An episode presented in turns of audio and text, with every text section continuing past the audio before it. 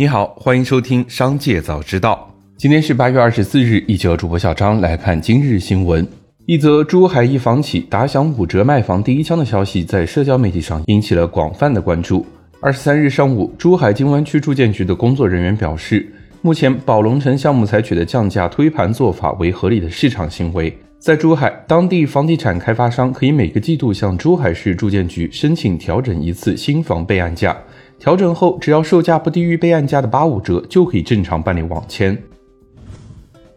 近日，接多位网民举报，称有社交平台用户发布 TFBOYS 开演唱会门票炒到两百万一张，黄牛倒卖票价高达两百万元等内容，引发了大量网民关注、转发、评论，造成了恶劣的社会影响，严重扰乱社会公共秩序。经核实，相关内容系虚假信息，纯属谣言。谣言首发者系王某某，已被刑拘。根据报道，东京电力公司正为二十四日福岛第一核电站核污染水排海进行准备，但若气象条件不合适，二十四日的排海计划可能取消。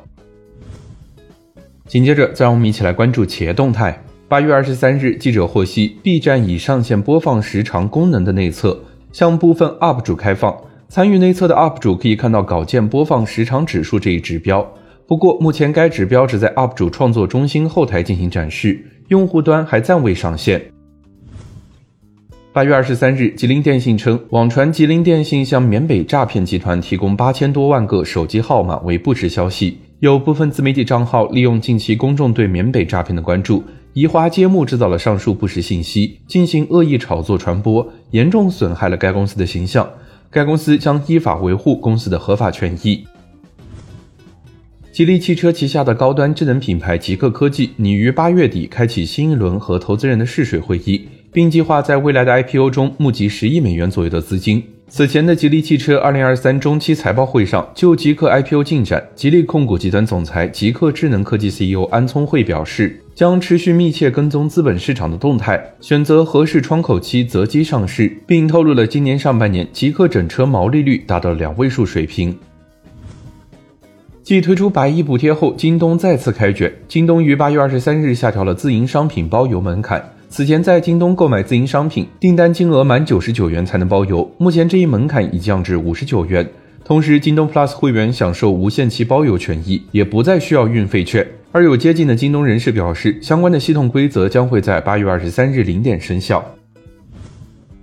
近日，深圳市宝能投资集团有限公司新增一则股权冻结信息，被执行人为姚振华，冻结股权数三亿人民币。执行法院为深圳市前海合作区人民法院，冻结期限自二零二三年八月十五日至二零二六年八月十四日。深圳市宝能投资集团有限公司成立于两千年三月，法定代表人为姚振华，注册资本约三亿人民币，由姚振华、深圳赛康资产管理有限公司分别持股百分之九十九点九九和百分之零点零一。外界传言称特斯拉工厂有望落户沈阳。八月二十三日，特斯拉中国的相关工作人员在接受记者采访时回复称，并没有要建厂，就是正常的友好交流。据三名接近英伟达的人士透露，英伟达计划将其顶级 H 一百人工智能处理器的产量至少提高两倍。二零二四年预计出货量在一百五十万至两百万颗之间，相较于今年预计的五十万出货量，这是一个巨大的增幅。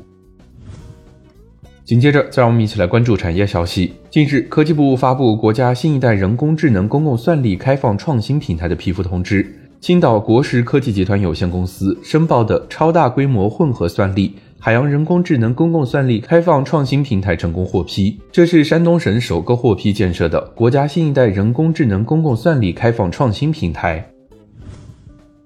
国家发改委发布消息，按照现行成品油价价格形成机制，自八月二十三日二十四时起，国内汽柴油价格每吨均提高五十五元，相关价格联动及补贴政策按现行规定执行。